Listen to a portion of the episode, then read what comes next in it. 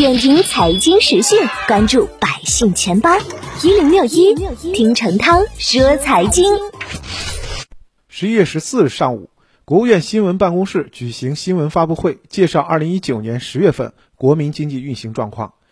当被问及物价上涨的相关问题时，国家统计局新闻发言人刘爱华表示，十月份的物价被广泛的关注，当前物价上涨继续呈现出结构性上涨的特征。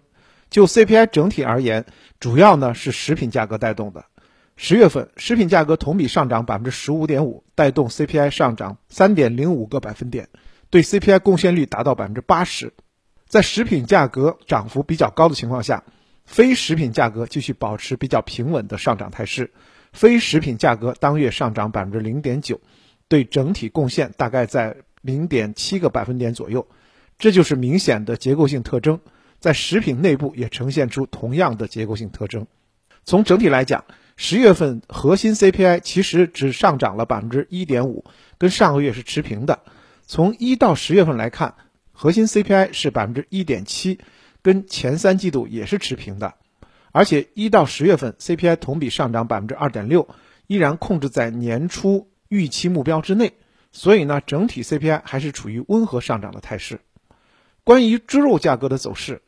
国家统计局发言人刘爱华表示，从猪肉目前的情况来看呢，各级政府都非常重视恢复生猪生产的工作，最近呢，采取了各种措施保供稳价，采取多种方式来增加猪肉供应。及时启动了社会救助和保障标准与物价上涨联动的机制。随着下一步恢复生猪生产的相关政策逐步落实落地，生猪产能会逐步恢复，猪肉价格也会逐步的趋稳。那说实话，现在猪肉价格的上涨已经成为全民的关切，因为猪肉的饮食带动作用太大了，而且现在已经扩展到了鸡肉、牛羊肉价格也受其影响。同时呢，猪肉价格的上涨，宏观面也制约了货币政策的适时调整。统计局此次的说明呢，一是舒缓市场情绪，二也预示着接下来货币政策要回归到服务实体经济的正常调整路径上了。